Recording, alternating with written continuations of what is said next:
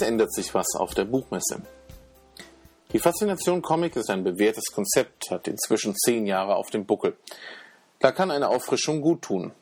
Und das Zentrum ist nicht das einzige, was in diesem Jahr eine Frischzellenkur erfährt. Denn die Buchmesse richtet ein noch stärkeres Augenmerk auf multimediale Themen. Das Ganze nennt sich Frankfurt Sparks und soll über den berühmten Tellerrand, also über die Buchbranche, hinausblicken.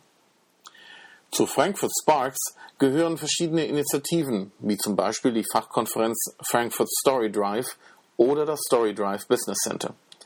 Ein weiterer Bestandteil sind die sogenannten Hotspots. Entliehen ist der Name dem Vulkanismus. Dort sind zum Beispiel die Vulkane auf Hawaii auf einem Hotspot aufgesetzt. Die Hotspots sollen in Frankfurt spezielle Zentren bilden, die thematisch ausgerichtet sind.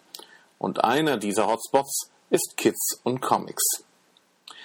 Die Bühne, die früher direkt zum Comiczentrum gehörte, wird ab diesem Jahr im Hotspot angesiedelt, der in direkter Nachbarschaft zum Comiczentrum sein Lager aufschlägt. Das Comiczentrum behält aber weiterhin das Comic Café, die Leseecke, eine Ausstellung, die Signiertische und einen Infopoint.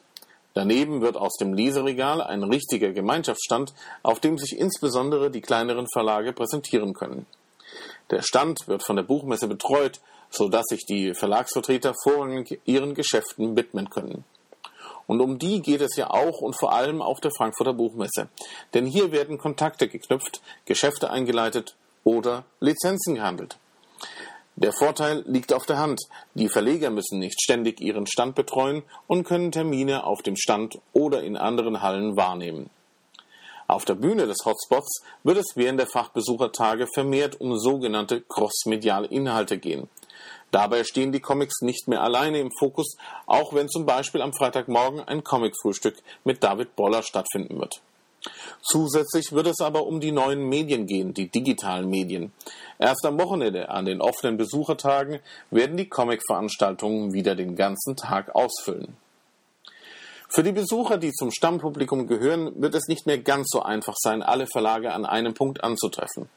Schon im letzten Jahr hatten sich Reprodukt und Edition Moderne in die Nachbarhalle verlegen lassen, um der Belletristik näher zu sein.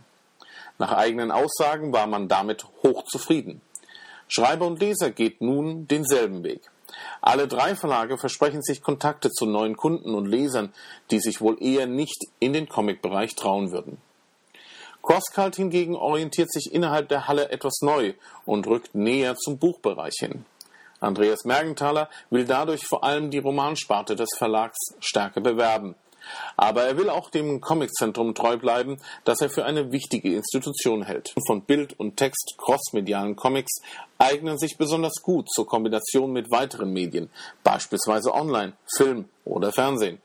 Und genau diese Ausrichtung ist Ziel der Frankfurter Buchmesse. Wir halten euch auf dem Laufenden.